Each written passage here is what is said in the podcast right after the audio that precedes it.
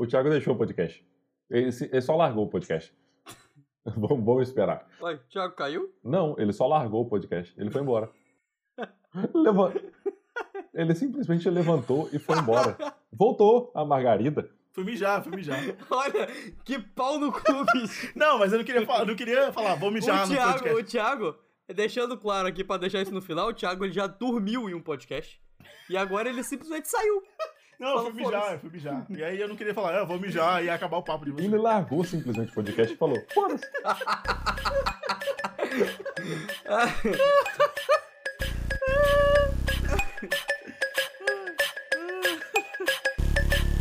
E estamos de volta com mais um Podisseia, o podcast da Odisseia, dessa vez para discutir um dos, um dos nomes mais comentados do cinema mundial, Christopher Nolan. Esse ser humano maravilhoso que vai fazer 50 anos agora, dia 30 de julho. Estamos gravando coincidentemente esse podcast em homenagem ah, à sua obra, à sua carreira, e vamos falar um pouquinho sobre o Christopher Nolan, sobre os seus filmes, a sua forma de fazer filme e sobre os hates que ele ganha do Thiago. O meu nome é Felipe Hoffman, e se for sonho, não me acorde, por favor, pois só quem sonha consegue alcançar. O Hoffman não falou, mas o, a Origem tá fazendo. é, o Inception tá fazendo 10 anos, né? É um dos motivos também do programa. Uau, olha só, tá tudo interligado, cara. É, meu nome é Flávio e eu gosto do Christopher Nolan. Mas o que eu odeio, os fãs do Christopher Nolan, meu Deus do céu. Eu sou o Thiago Soares e serei maduro ao falar mal de Christopher Nolan nesse podcast. Christopher Nolan, mama aqui, ó, gloob gloob. ah, que isso. Киркин!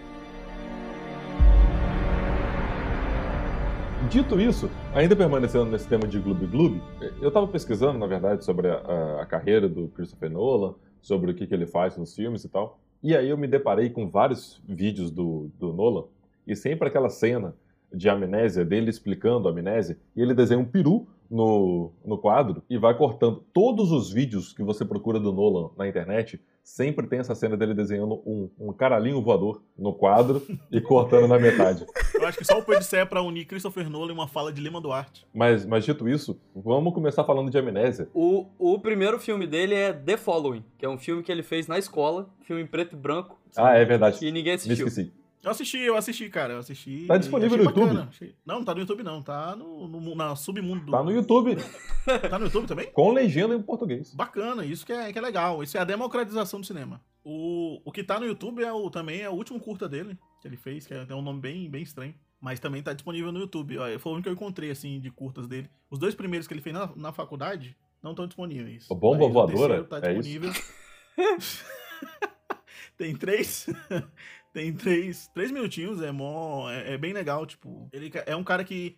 Ele avista uma, uma versão em miniatura dele mesmo andando pela casa, tipo como se fosse um inseto. E aí ele vai querer matar essa versão em miniatura dele. Quando ele consegue matar essa versão em miniatura, aparece atrás dele uma versão maior que ele. É três minutinhos, é mó rápido. É muito, é bem rápido, assim. É só um cara realmente Entendi. querendo matar a versão dele em miniatura. O nome original é Doodlebug e traduzido é Bomba Voadora, de 1997. Tudo bug, exato. É porque eu ri só da sua piada. E nem foi uma piada, é só o nome do filme do Nolan. Mas foi isso. Os dois primeiros eu não achei, mas o terceiro tá disponível no YouTube. Aí depois ele fez o Following em preto e branco, né? Isso. Que foi com amigos da faculdade. Ele fez esse filme e ele, gravava, ele gravou o filme durante um ano, só nos finais de semana.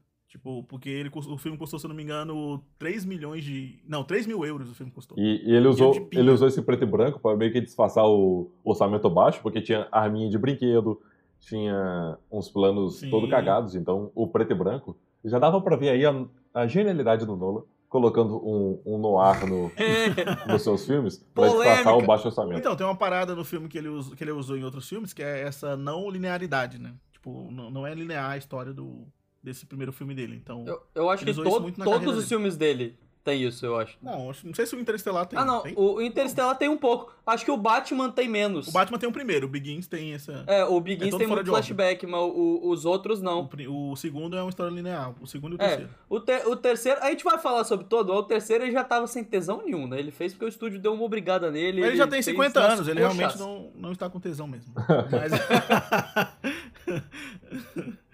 A gente até falou isso no podcast de Batman, 70 anos, que na trilogia do Nolan mesmo, tipo, ele queria parar no Cavaleiro das Trevas, mas é, ele ganhou o filme, que foi a origem da Warner, né? Produziu esse filme com orçamento que tinha infinito, Uhum. e aí, em, contrapartida, ele teve que gravar o, o Cavaleiro das Trevas Ressurge, né? Que, assim, ainda É. assim é um filme bom, é, não é um esplendor igual é o Cavaleiro das Trevas, e ele, ele perdeu um pouco por conta da morte do Heath Ledger, e, enfim, o Coringa era pra continuar e tal, Sim, e aí teve que repensar uma história. Mas ele ganhou esse filme, ele- na verdade, ele ganhou a origem pra poder dirigir o, o Cavaleiro das Trevas Ressurge. Mas um detalhe é que o Nolan, o Nolan ele fez esse filme, esse Following, é, ele dirigiu, roteirizou, fotografou e editou. É praticamente os meus trabalhos da faculdade. Exatamente. Mas aí a gente pula direto para Amnésia, é, que foi o filme que catapultou a- o nome do Christopher Nolan por o mundo, né? Todo mundo passou a conhecer ele um pouco mais.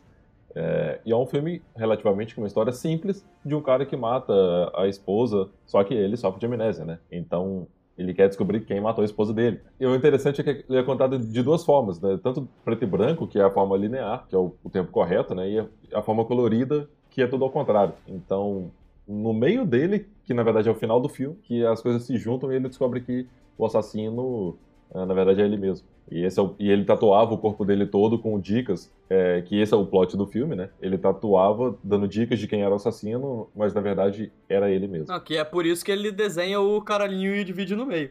Porque o filme ele é duas metades que se juntam, que se juntam no final. Então, eu, eu gosto. é, eu, eu gosto muito. eu- vocês falam que eu sou hater do Nolan, mas eu sou um hater do Nolan recente. Não. assim, eu, eu gosto dos Você trabalhos, se dos primeiros trabalhos como dele. hater do Nolan. A Eu gente sou um hater. Eu sou um hater de 2000, do- dos anos 10 do Nolan. De, de 2010 pra trás, eu sou um grande fã do Nolan. Então, Entendi. uma grande diferença aí entre. entre até porque o Nolan ele mudou muito. Tipo, depois que ele começou a se achar, ele viu. O sucesso subiu a cabeça e aí ele se tornou esse grandíssimo pau no cu que ele é hoje. Então Mas, você, você no- odeia ele a partir do Cavaleiro das Trevas Ressurge. Exato, odeio o Nolan a partir daí. Até a origem eu gosto dele. Depois de, de a origem eu já não gosto, porque é a origem Entendi. do meu ódio, né? Ah, Mas, entendi, assim, tá eu- tudo eu, gosto do Memento. Ah, Ah, bem. gostou? Gostou da sacada? Gostou? Mas eu, eu gosto do, do Memento, gosto da Amnésia. Eu acho que aí o Nolan, ele, ele, mostra duas, duas grandes qualidades dele, né? Que é a conduzir bem a história, eu acho que ele conduz muito bem, e dirigir atores. É uma das maiores qualidades dele pra mim, assim. Muitos diretores hoje em dia é, é, fazem filmes fantásticos de visualmente ou é, em relação à a, a, condução da narrativa é, de forma mais visual do que necessariamente é, conduzir bem os atores, dirigir bem atores, estilo George Lucas da vida. Mas o Nolan ele sempre foi um cara que focou muito nas atuações. O, o Memento, é, não o Following nem tanto, mas o Memento, o Amnésia, eu acho muito foda, assim, todas as atuações do filme. Eu acho que desde o Memento até, até hoje, mesmo os filmes mais recentes que, são, que eu não gosto muito, eu acho que ele conduz bem essa questão de atuação, assim. Eu acho que o fato dele procurar usar sempre efeitos práticos para tentar ajudar o ator é um incremento a mais para essa, essas atuações boas, para ele co- conseguir conduzir, sabe? Porque quando o ator tá ali numa tela verde, atuando, você tem que se inspirar a partir da sua imaginação, né? Quase um teatro sem cenário. E quando você procura eh, transformar aquilo de forma plausível e, e prática, igual foi, por exemplo, a clássica cena do corredor da origem, dentre outras coisas, Interstellar, por exemplo, quase todo no, tinha tela verde, né? São coisas que, que, que colocam o ator dentro de um contexto que ele consegue entregar mais, né? E talvez o, o Leonardo DiCaprio mesmo disse que, que confiou plenamente no, no, no Nolan para fazer a origem, sabe?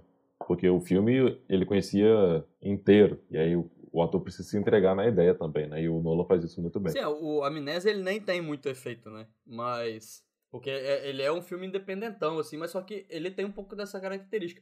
Eu concordo também com o Thiago, esse negócio do Nolan antes de 2010 e Nolan depois de 2010, que são dois Nolans diferentes. E no começo eu tinha muito essa teoria de que o Nolan talvez seria uma das mentes mais brilhantes do cinema, porque o Amnésia e até o Insônia depois, que já é um dos piores dele, eu acho, mas mesmo assim, é, são histórias simples que ele sabia contar de um jeito que te prendia a atenção, de um jeito que te fazia ficar pensando no filme, entendeu? O, o Amnésia ele faz com porque o Amnésia, o DVD até tem a como você assistir o filme linearmente. Se você assistir linearmente é uma bosta, porque não tem nada. A história é extremamente banal e boba. A, a graça do filme tá realmente em como ele escolhe contar a história é, na, nas quebras temporais que ele faz, entendeu? Sem isso não tem filme. Então é um filme que é muito autoral, é um filme que é muito ele fazendo daquele jeito. Sim, sim. É baseado no, no conto do irmão dele, né? Do Jonathan Nola, que é, chama Memento Mori. E quem protagonizar esse filme ia ser o Brad Pitt.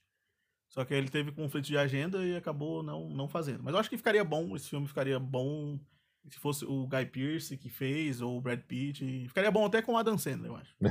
Não, principalmente com o Adam Sandler. Ia pegar o Adam Sandler numa das melhores fases da carreira dele, que é quando ele tava eu começando. acho que o Will Ferrell, o Will Ferrell ficaria muito melhor, mas quem sou eu, né? Pra... O Nolan, ele não teve muita chance de fazer, de mostrar seus filmes de 2010 para cá, né? Depois de A Origem, ele acabou fazendo aí só Cavaleiro das Trevas, uh, O Ressurge, né? E o Interstellar. Então, assim, foram só dois filmes. Faltou Dunkirk, cara. Ah, é verdade, né? Ah, é e Dunkirk, é, pô. ah, mas eu, Dunkirk é, bom. né? Essa- Eu, eu gosto de Dunkirk. Ele funciona muito bem com, ele funciona muito bem como um prólogo de Destino de uma Nação. Aí, já vê- Nossa, puta, aí você ferra com tudo. Eu já não gosto muito de Dunkirk, aí você junta com o Destino da Nação, mas é isso mesmo. Mas, mas assim, é, ele fez o, o Memento, aí fez o Insônia que o, que o Flávio citou, de 2002. Pra mim, eu não gosto muito do, do Insônia, eu acho um filme de supercine. Total, o, assim. O Insônia, Então- ele é, é muito mais simples. Ele, eu acho que é o pior filme dele. É, mas só que tem Porque é um remake, né? Fazendo, é, é um remake. E é, um, é um, um dos poucos que ele não escreveu, né? É um filme de estúdio. Contrataram sim, sim. ele. Ele fez o Amnésia e foi contratado pra Sim, dirigir. ele, então foi, ele. ele foi escolhido pelo Steven Soderbergh pra fazer. Eu tenho que defender o Supercine aqui, porque a, a hora do Supercine é a hora sagrada ali do. Então, se o editor puder colocar a música do Supercine, ela Nossa. tem uma mistura de tristeza com depressão. Quando É, ela- o- você- ah, você ficou, em, você ficou em casa no sábado à noite, que tristeza. Quando, a- quando acaba altas É horas e aí começa o Supercine, é a cereja do bolo de um sábado perfeito. Aquela que você, você já começa a vislumbrar o domingo que Ah. precede a segunda-feira Sim. e, e você vai dormir triste. Eu sugiro o ouvinte que tá, tá ouvindo o nosso podcast de quando acabar o Supercine você ligar direto na Band, que voltou o Cine Band Privé. Então você, você pode dar ali uma. uma Eu tava vendo esses dias, cara, e realmente eu, não- eu não consigo. Eu, eu comecei. É, é, é foda você ser uma pessoa que, com o tempo, adquire é, um gosto, né? Você adquire uma bagagem. Uma E bagagem. eu, quando eu era criança e adolescente, assistia o Cine Privé, achava o máximo aquilo. Fui assistir recentemente, é uma bosta. É claro, não, não, não tinha internet, ô, Thiago. Quando você era adolescente, não tinha internet. Eu olho os peitos, mas eu olho a fotografia, eu fico olhando a direção do filme, é uma bosta. É, é tudo, é tudo uma merda. Eu não consigo. Aquela batida de eu coxa. não consigo sentir tesão por aquilo. É, Então, é foda, não dá mais. Era justamente isso que o Flávio falou, assim, na nossa época, ali de adolescente e tal, quase não tinha acesso à internet para ver essas coisas. Então, a, a forma que você tinha de consumir pornografia de forma gratuita era assistindo o Cineband Privé. E aí o, o jovem adolescente ficava... Sacanagem. O jovem adolescente acordado até as três da manhã, tendo que acordar cedo no domingo pra ir pra missa. E... É verdade. Mas tava lá, tava lá firme vendo o Cineband Você Privé. bateu a punheta com a mão na consciência. Exatamente. É, mas aconteceu exatamente isso também. É, tá, a gente tava vendo, a Amanda e eu, um dia desses aí, o Cineband Privé, e a gente, Ah. a gente começou a rir. Caralho, que bacana. Não, eu tava vendo com a Larissa um dia desse também. A gente dá risada, a gente dá risada. É, mas a história é pegava, sabe? E Você queria saber o que que ia acontecer com a Emanuele. Você queria, cara, será que ela vai conseguir sair daquela ilha? Será que ela vai sair da academia? Ou aquele avião, será que vai pousar em segurança? Aliás, Emanuele, a atriz que faz Emanuele, está em Premonição 4, que é o programa que sai semana que vem. Premonição 4. Escute aí, ouvinte. Tá vendo? Fazendo esse hiperlink todo, como o Nolan faz os seus filmes.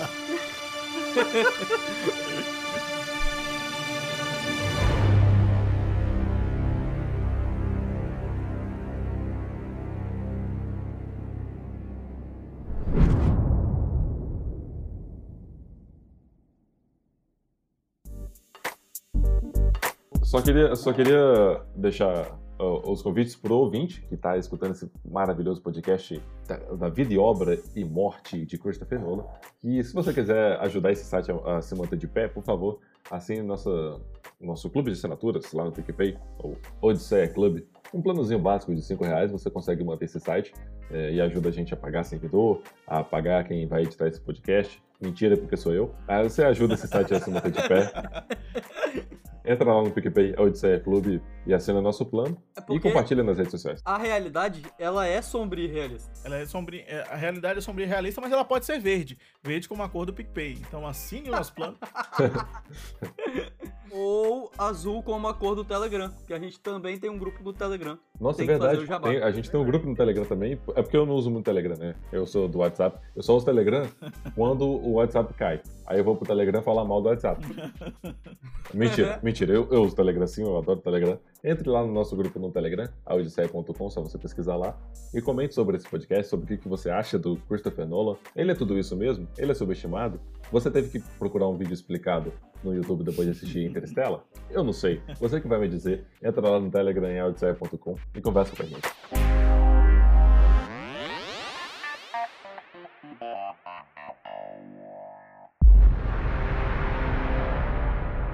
Então, depois do Insônia, o, o Nolan ele planejou, ele planejou fazer um filme sobre o Howard Hughes, que ia ser estrelado pelo Jim Carrey. Daí ele soube que Exato. ele soube quem estava fazendo um filme sobre o, o Howard Hughes, era quem? Martin Scorsese, fazendo o seu incrível O Aviador, O aviador. com o Leonardo DiCaprio. E daí ele desistiu de fazer.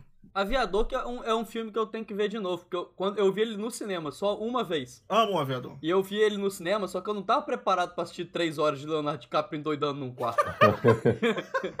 eu, eu era Pô, é adolescente. foda. Aí eu, eu entrei, eu, eu, ia, é eu ia assistir Hit, eu e meu pai, do, do Will Smith. Excelente filme. E aí, Devia ter escolhido o Hit, porque você era adolescente. a gente chegou lá, é, já tinha começado a sessão, tinha, tava atrasado. Aí o que, que a gente vai fazer? Aí a gente entrou pra ver o aviador, e aí foi assim um pouco estranho, porque eu não tava esperando ver aquilo. E aí eu, eu não tenho uma boa memória do filme, mas eu acho que eu vou gostar dele, só que eu nunca mais peguei pra rever. Hit Conselheiro Amoroso, que tem uma das mulheres mais bonitas de Hollywood, que, que eu acho que é pouco valorizada, que é a Eva Mendes. Eva Mendes é Que maravilhoso. mulher incrível. É eu acho que é muito pouco valorizada a Eva Mendes. Tem que ser mais valorizada. Gosto muito da Eva Mendes. Eva Mendes é excelente. Tá em Hit, tá em os outros caras também. Ela namora com o Will Ferrell e os, os outros caras. Will Ferrell, que eu sou grande fã do Will Ferrell. É, Mais uma vez aqui citando o Will Ferrell. Segunda vez que ele cita o Will Ferrell no podcast de Christopher Nolan. Assista o Eurovision, a saga de Secret e... eu nunca.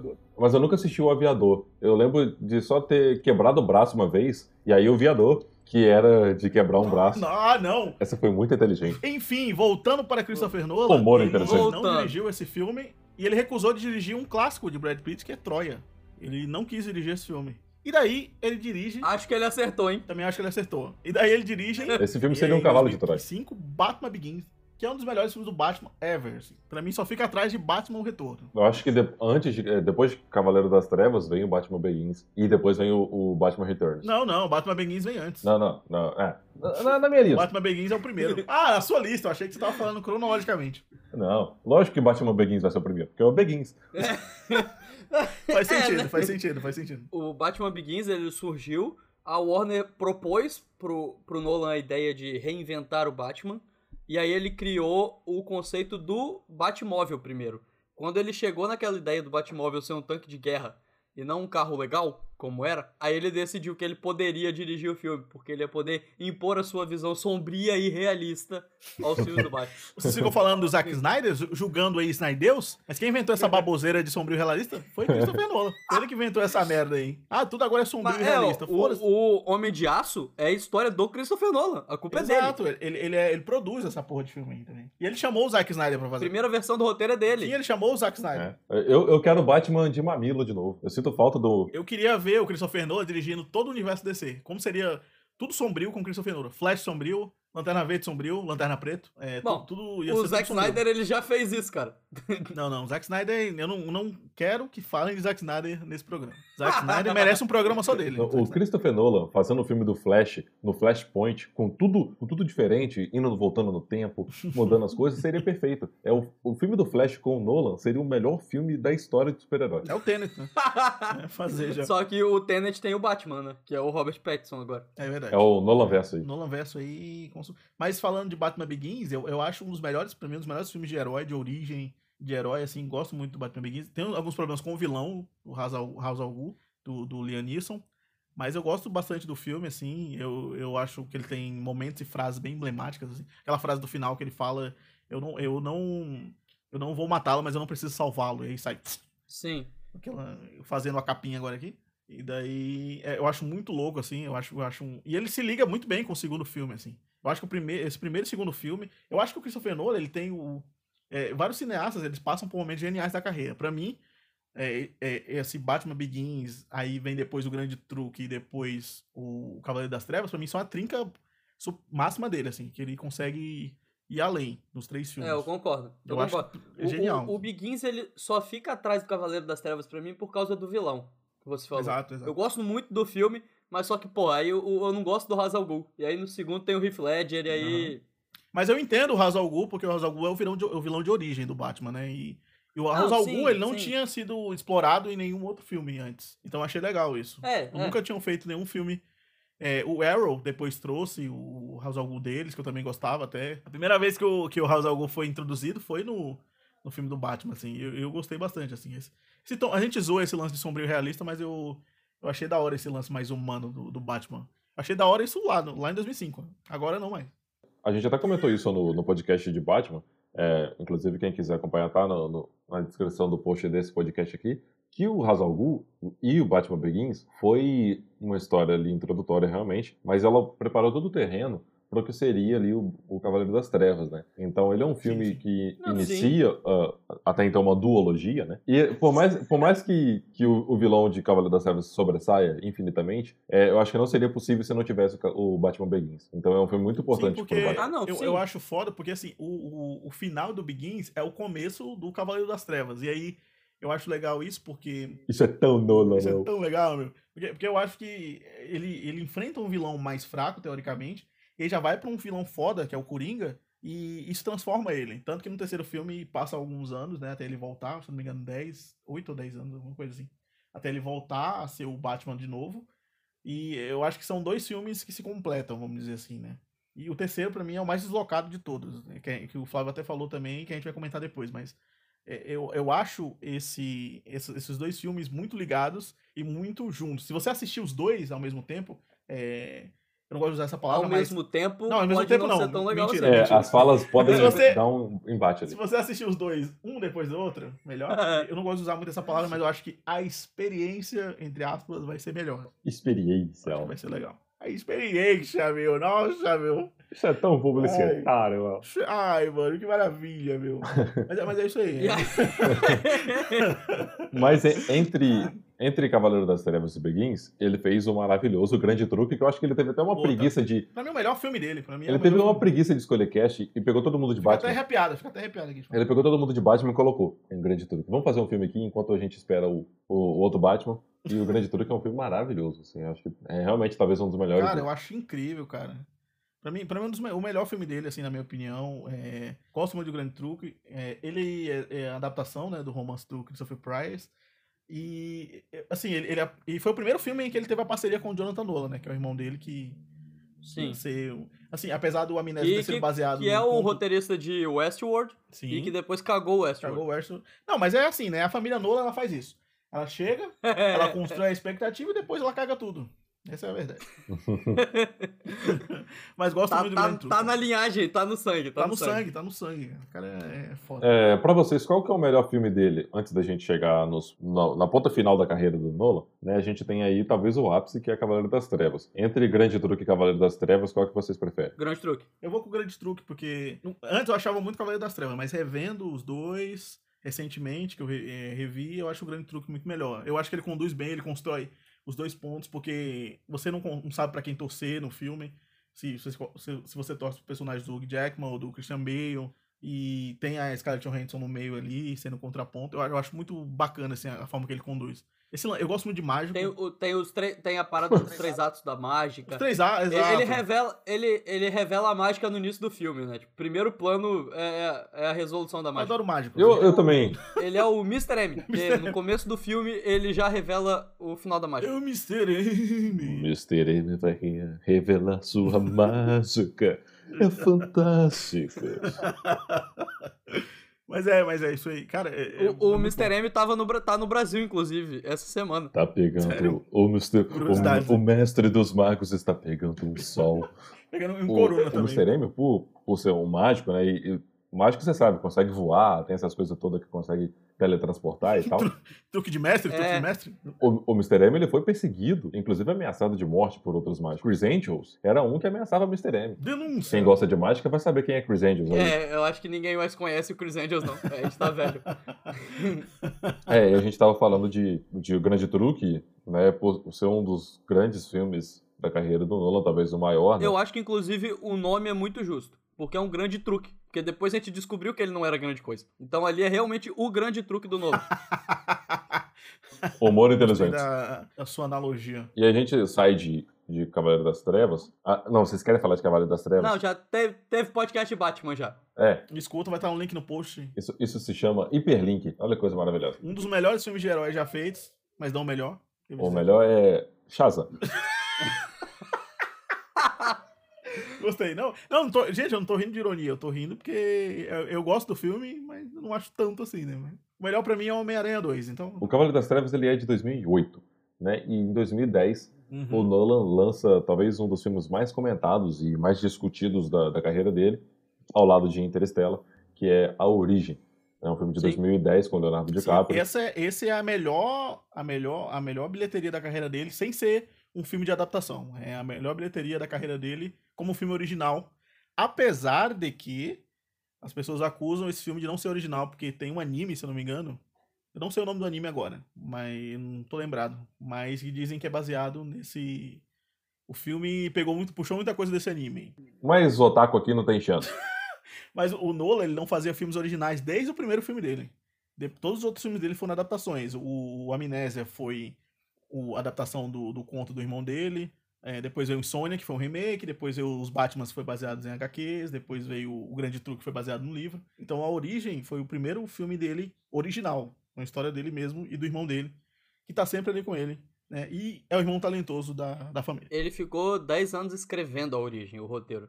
Então, Sim, sei lá, ele deve segundo, ter, segundo ele ele, deve né? ter pego emprestado muita coisa de outros lugares mesmo. Porque Ah, 10 anos não, escrevendo, você copia Com muita coisa.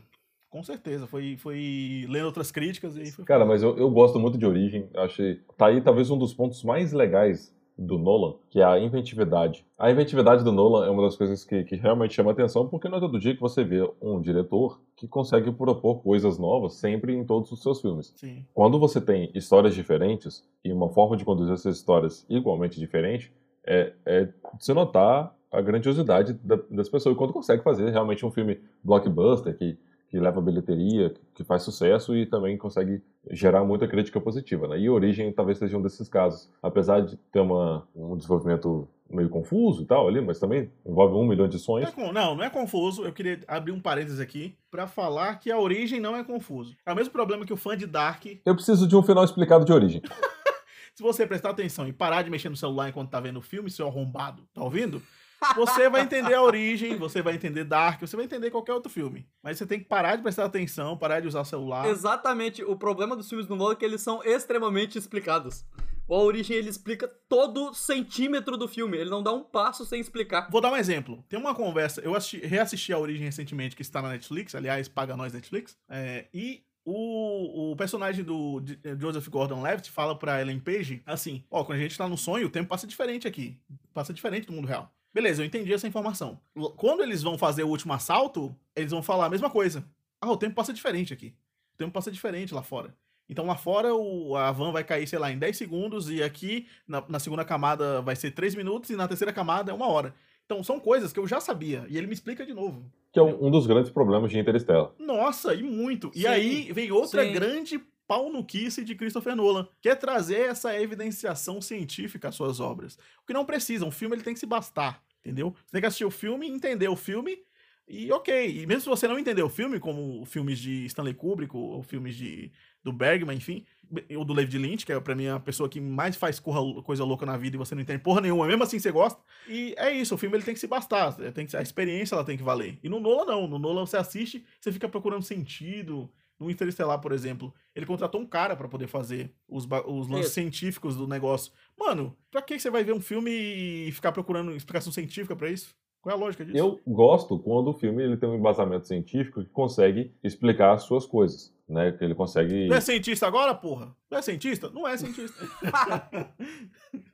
o, o Interstellar, ele é baseado num, num livro desse cientista, né? Que que ajudou na, na, construção do roteiro. E uma das coisas que o, o Nolan fez em Interstellar foi recriar com muita precisão e anos depois surgiu uma foto na NASA feita por uma, uma mulher, que fugiu o nome agora, eu tinha até pesquisado, mas esqueci, que ela conseguiu reproduzir como seria a estética de um buraco negro. E em Interstellar foi o primeiro lugar onde aquilo estava realmente é, exemplificado. Mas, mas, assim, falando sério, eu, eu acho isso problemático, esse lance de, de embasamento científico no filme. Acho que o filme tem que se bastar, ok, tranquilo. Acho legal é, é, o Nula querer trazer alguém para poder melhorar a, a, experiência, vamos dizer assim, do filme, mas não acho tão legal o espectador em si ficar indo atrás de respostas científicas em algo que ele tem que assistir e algo que tem que se bastar. Ele não precisa. Sim, isso eu concordo. Tem obras que são, por exemplo, potencializadas com a pesquisa. Por exemplo, Dark, Lost, Fringe, Interstellar. São obras que são potencializadas. Tem gente que entende mais da obra se for atrás dela. Beleza. Eu acho que a partir do momento que o cara que o cara, que o diretor, ele, ele se preocupa muito nisso, com essa questão,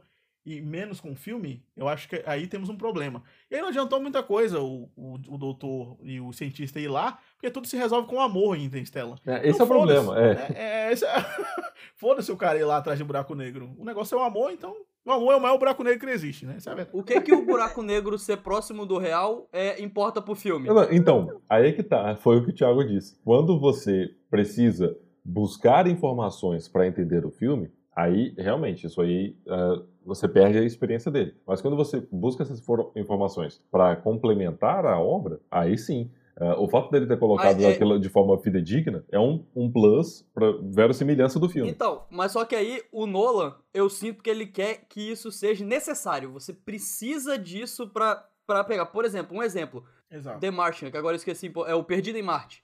O Perdido em Marte ele é super fidedigno. Todo mundo fala que, que se você fosse viver em Marte, boa parte daquilo era possível de fazer. Mas o, o Ridley Scott não fica me esfregando na cara falando, ó, aqui, ó, eu tô fazendo Exato. isso real, olha aqui, ó, é real, tá vendo? Cientista falou que é real. Então, Flávio, é por isso que as pessoas ficam comparando muito o Perdido em Marte com o Interstellar nesse sentido, porque um saiu no ano seguinte, por exemplo, o Interstellar saiu em 2014, o Perdido em Marte saiu em 2015, mas as pessoas ficam comparando porque é, o ponto central de Perdido em Marte é a diversão. É um filme que você se diverte assistindo. Eu gosto muito de Perdido em Marte. Agora, o Interstellar, ele se baseia muito nessa coisa científica. E as pessoas querem se sentir inteligentes, foi algo que a gente falou muito, eu e Hoffman, Amanda e Larissa no podcast de Dark. As pessoas querem se sentir muito inteligentes e acabam procurando é, mistérios onde não tem mistério nenhum. Se você assistiu o Interstellar, por exemplo, eles explicam mais de 300 mil vezes o lance do buraco de minhoca. Ele explica o buraco de minhoca, e aí depois ele fala assim: se a gente for para tal planeta, eu tô, tô imitando um ator. Se a gente for pra tal planeta, vai se passar uma hora no tempo da Terra. Tipo, mano, eu já sei. Você falou isso há dois diálogos atrás. Você não precisa estar tá me explicando de novo. Entendeu? E ele explica duas vezes do mesmo jeito, porque tem duas vezes que o ator pega o papel, dobra o papel, faz a mesma coisa, fura o papel e fala uhum. buraco de minhoca. Duas uhum. vezes a mesma cena. Eu falei, cara, eu, eu já entendi que, que é isso que é o buraco de minhoca, sabe? Tipo, eu entendi. E é o meu medo, e esse é o meu medo com o Tenet também, que vai estrear. Tenet vai ter. Não vai ter viagem no tempo nem vai ter lance do sonho, mas vai ter regressão do tempo. Aí o filme vai ter, é. sei lá, duas horas e meia, que já saiu, que vai ter duas horas e meia.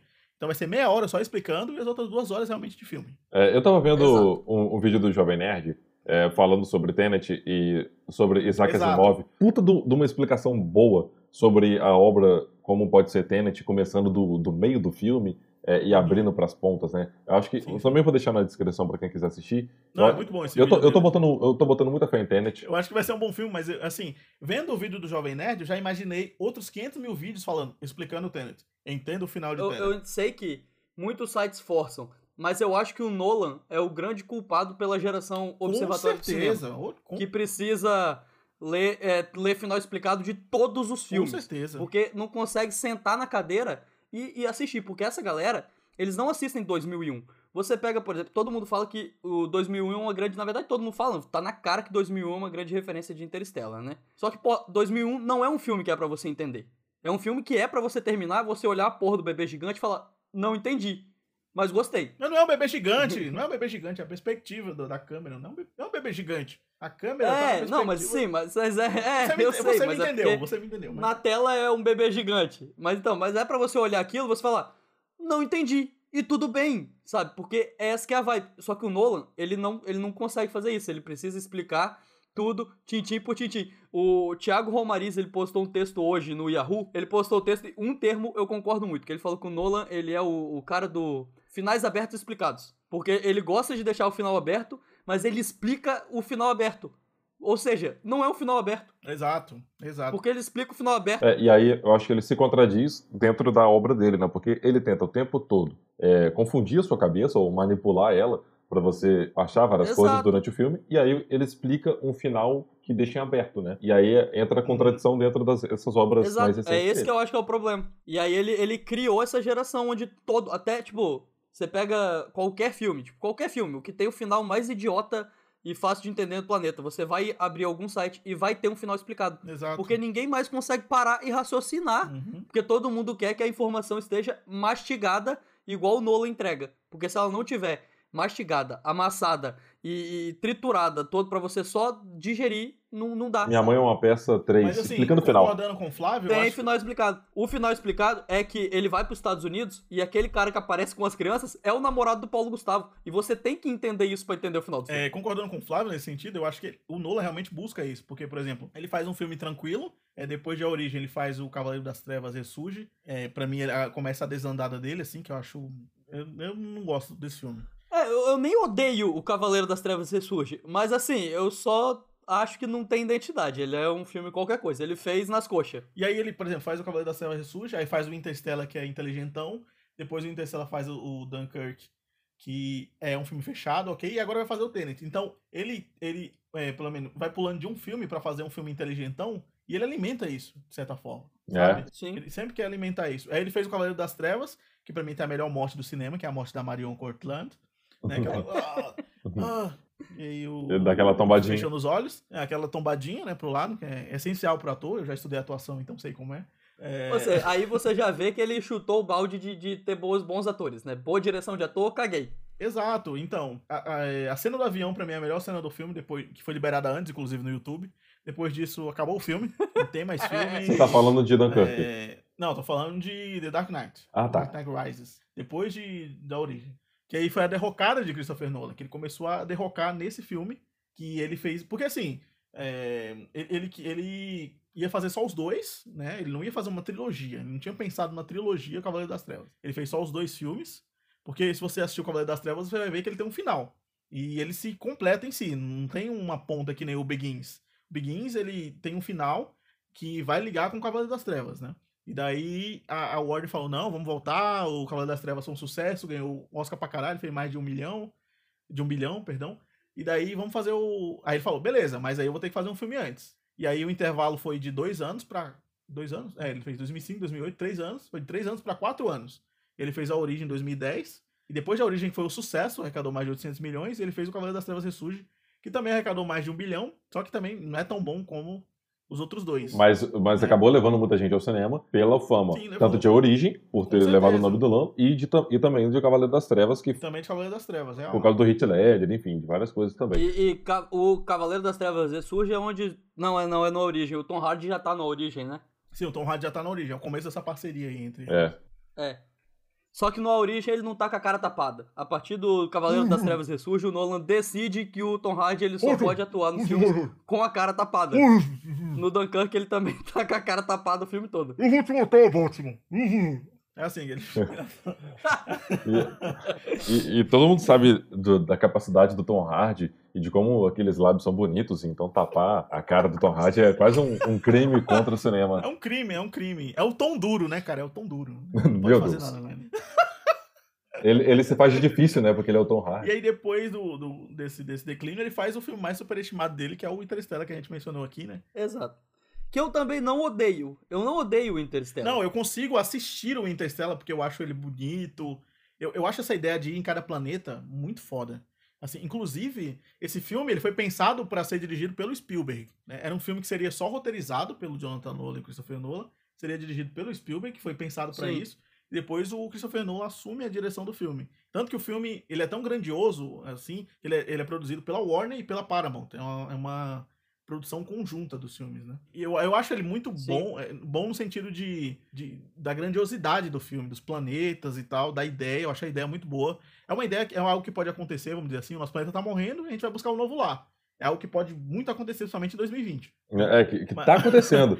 e tá acontecendo, inclusive. Mas, é, assim, eu, eu acho que ele, se, que ele peca muito nessas explicações, é, é nesse negócio do amor no final. Ah, Interstellar tem quase 3 Sim, horas. Quase 3 né? horas. Interstellar tem 2 horas e 50 Exato, de isso, filme. Isso. Tem a galerinha que reclama de Vingadores, os Nolanzettes reclamam de filme de 3 horas de duração, mas assiste Interstellar, que podia ter 2 horas, porque 50 é do cara explicando o, o buraco de minhoca. Cara, mas a gente tava falando dessas explicações, só que tem um outro lado disso, que é o que? Quando você se propõe a fazer um filme com demasiada ciência, igual é Interstellar, você acaba de uma forma ou de outra, introduzindo novas pessoas a entender e procurar mais sobre ciência. Sabe, quando você tenta fazer um filme verossímil dessa forma, explicando o que é o conceito de buraco de minhoca, você atingindo tanta gente igual o Nolan consegue atingir, você de uma forma ou de outra consegue levar uma parte dessa galera a procurar mais, entender mais sobre ciência, sobre viagem no tempo, como o, o tempo é relativo,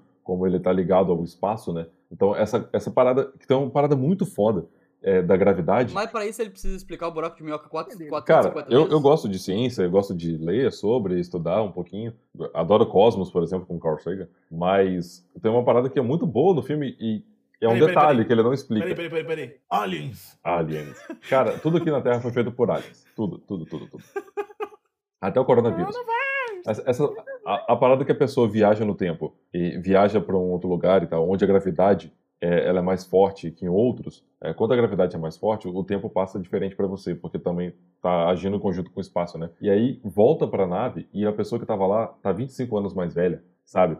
Essa, essa diferença, ela Não, realmente pode eu falei, acontecer. Ó, eu falei, os conceitos, eles são legais, cara. Esse lance da, do, da, de ir para vários planetas, cada planeta tem a sua densidade, tem a sua gravidade diferente. O, o robozinho, eu acho o máximo, aquele robozinho que eu esqueci agora até o nome do robô, mas eu acho sensacional aquele robô, esse lance sarcástico dele e tal.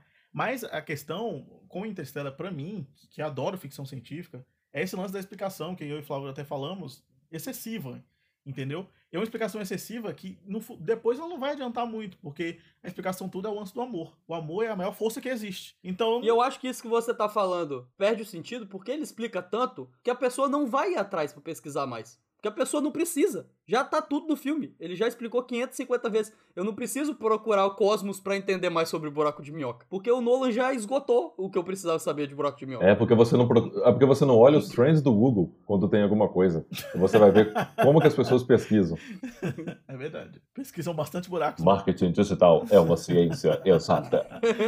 Sabe, mas eu, sei lá, eu acho que eu não acho que funciona. Porque Beleza, você gosta, por exemplo, de assistir Cosmos. Cosmos é uma parada que ele vai explicar. E ele tem que explicar. Porque ali é um tipo de, de proposta. O, o, Nolan, ele, ele se embanana, porque ele quer fazer um filme de ficção científica que, segundo ele mesmo, porque quando o Interstellar saiu, teve gente falando que não entendeu o Interstellar, por incrível que pareça, né? Mas enfim, teve gente falando que não entendeu. E a resposta dele é: você não entendeu o filme, então. Tipo, você, você não sabe o que, que eu queria dizer. Então, ele, ele quer fazer um filme que vai fazer as pessoas pensarem, mas ao mesmo tempo ele explica tudo. Ele se contradiz. Exato. Ele não consegue deixar o filme ser, por exemplo, 2001, que tem conceitos científicos, que, que óbvio não são tão realistas, porque o filme de, é de 1960, é, era outro tipo de estudo que tinha, Exato. mas ele tem vários conceitos que são fidedignos, mas que ele deixa aberto, ele faz você ir pesquisar, ele faz você ir procurar, ele faz você pensar. O Nolan, ele quer ser diferentão, ser embolado, ser confuso, é, fazer você pensar, mas ao mesmo tempo ele não quer. Ele, ele não sabe o que, que ele quer. Ele quer ser Cosmos, mas ele quer ser 2001. E aí ele não é então, nenhum dos dois. Mas, mas, cara, eu vou deixar aqui uma dica não, não tão é, longínqua como, como 2001, mas, por exemplo, Império dos Sonhos do David Lynch. O Império dos Sonhos é um filme porra locado, assim, do David Lynch. Ele tem uma... aí você pegou bem pesadão, porque... não, mas assim, pra quem não quer ver um filme de 60, vê um, vê um filme de 2006 que é Império dos Sonhos. Mas assim, se você assistir Império dos Sonhos, você não vai entender porra nenhuma. A questão é que no Império dos Sonhos, ele tem toda uma narrativa dele mesmo, entendeu? é um filme que fala sobre Hollywood. É um filme sobre Hollywood, pronto. Ponto. Vai falar sobre a indústria de Hollywood, como a indústria de Hollywood é tóxica, como Hollywood suga a alma das pessoas, é, é, no sentido da beleza, essas coisas assim. É um filme sobre isso. Se você assistir o filme, você não vai entender o que eu tô entendendo agora. Pode ser que você entenda. Mas você não vai entender o que eu tô entendendo agora. No sentido de quê? De, de você assistir a primeira vez, cru, e falar assim: que, que diabos tá acontecendo aqui? O que, que, tá acontecendo nesse filme? Então eu acho que o Império dos Sonhos ele é mais recente. Se você, caso não queira ver. Assista 2001, mas se você não quiser ver 2001, assiste Império dos Sonhos e, e tenta entender, tipo, o universo que se passa no filme. Um filme, ele tem o seu próprio universo, às vezes. O Interstellar, por exemplo, ele tem o próprio universo dele. O universo em que a Terra tá morrendo e que eles precisam ir para outro lugar para poder achar um planeta. Beleza. Só que as explicações são baseadas no nosso universo. E ele fica explicando isso toda vez. No Império dos Sonhos e no 2001 que o Flávio falou, são coisas que são explicadas, são ditas uma vez. E aí, se você não prestou atenção, amigo, se fode aí. Ó, eu queria deixar isso para o ouvinte, espero que o Felipe Alfa não corte. Se você prestar atenção em todo filme que você assistir, prestar atenção mesmo. Você vai entender, cara. Você não é burro. Essa é a verdade. Pode até ser. E se você eu não, não entender também, você. não tem problema. Às vezes o Exato, filme mano. não quer que você entenda Se mesmo. você não entender, procura um vídeo de final explicado. Pronto.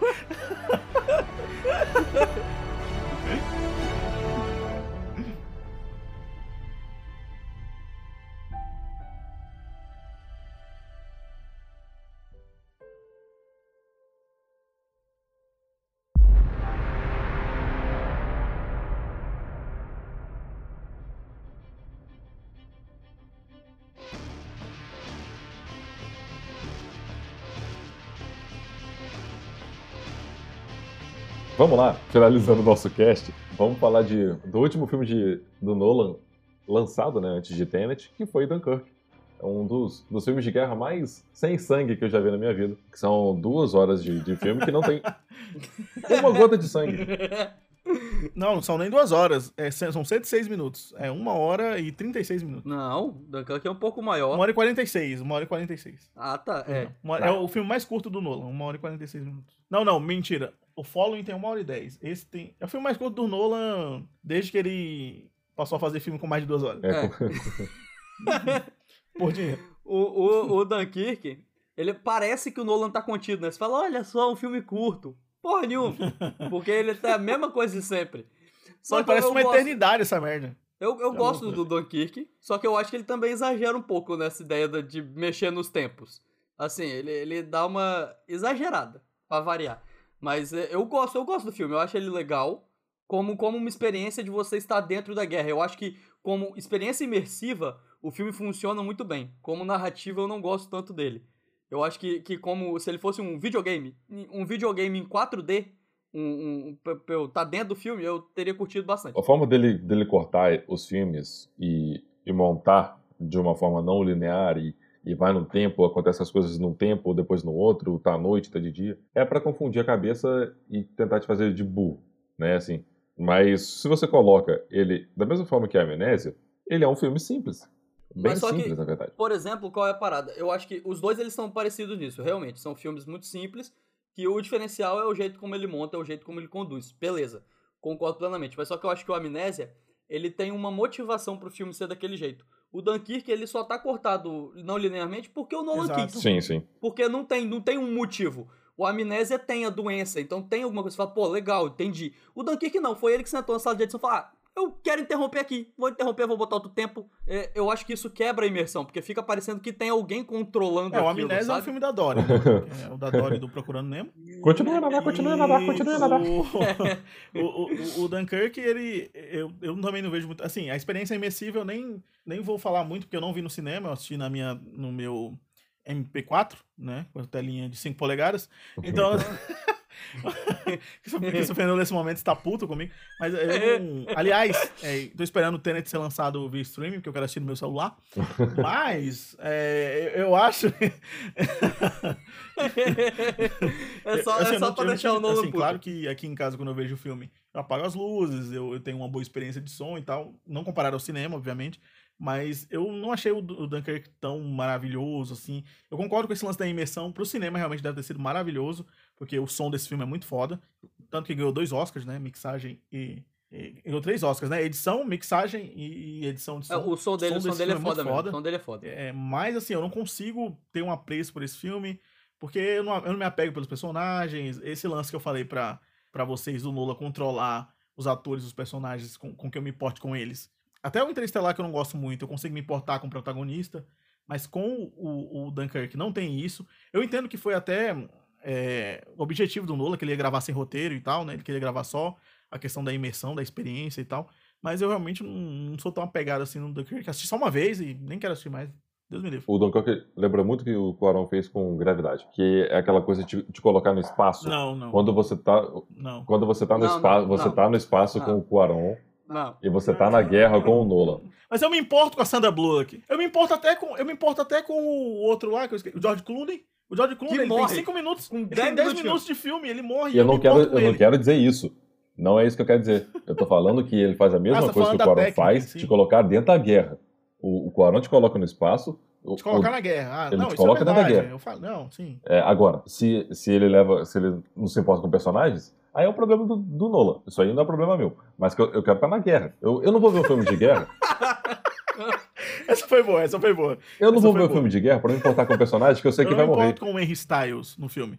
Eu quero que ele morra. Eu só quero saber da guerra. Essa É. Eu é quero ver filme de guerra, eu quero ver pei, pei, pei, pou, pou, pou. Eu não quero saber de, de, de- de amor, de, de nada. Eu não quero saber se o Vin Diesel vai morrer no filme. Eu É. quero saber se o Tom Hanks vai morrer. Eu quero só a destruição. Eu, eu quero saber se vai morrer que nem o Platum, que nem o, o. Quem é que morre no Platum assim? É o pai do Charlie Sheen, né? É o William, é o William Defoe que É o morre. William Defoe que morre assim? É, é, é morto É, do platina. ele ajoelha e toma os Pô, eu tiros por eu- eu trás. me- É porque eu tô me lembrando É só de. Trovão Tropical, com Ben Stiller morrendo. Dessa forma. É isso que eu tô, eu me lembrando. Mas então, eu não Mas me é, importo. cara, eu- Eu não me importo com personagens. Eu quero guerra. O Soldado Ryan é de que ano? É 98, 98, né? 98. É, então aí, ó, bem mais de 20 anos antes, ele já tinha feito essa parada da imersão de você se sentir dentro da guerra. Então, perdeu o Nolan. Pô, Platum, mano. Pô, pô, Apocalipse Sinal, pelo amor de Deus, Flávio. Não, mas é porque o, o, a parada do, do Resgate do Soldado Ryan é que o Spielberg, ele fala que ele queria isso, entendeu? Tipo assim, Não, sim, a cena de abertura, esse inclusive, era é o muito boa. objetivo. É, então, é, o, o objetivo era muito parecido, que era o de criar uma sensação que era mais de imersão do que de narrativa. Porque o Soldado Ryan também, em história, ele tem vários problemas. Ele é bem imersivo mesmo, sabe? Não, então, Então, o Soldado. Ryan, eu, eu acho simples a história. É resgatar o Soldado, a porra do Soldado Ryan, que é o Matt Damon, que sempre quer ser O resgatado. Matt Damon não pode ver um filme que quer ser re- resgatado. É, mano, o Soldado Ryan, Interstellar, inclusive, e Perdido em Marcha, ele quer sempre ser resgatado em qualquer lugar. O, o Matt Damon... Ah, é, o Matt Damon tá em Interstellar, né? É, cara, ele é o filho da puta. É. Caralho, é verdade. Não pode ver uma tragédia que Pode já ver quer uma ir. tragédia que já tá aí, inclusive. Inclusive, ele está em Thor Ragnarok, que é outra Tirou tragédia. Aquela mina que tirou foto no, no, no- no- nos escombros do, do, do furacão. Nana Gouveia, né? A Nana Gouveia. Inclusive. Nana Gouveia. O, o Liam Neeson, ele é o Matt Damon do sequestro de filha. Não pode ter uma filha sequestrada, um filho morto, que ele já quer vingança. Aliás, falando do Tenet, que não vai ser lançado esse ano, Christopher Nolan desista, tá? É, Tenet não vai ser lançado esse ano. Eu acredito que Christopher Nolan tá adiando esse filme.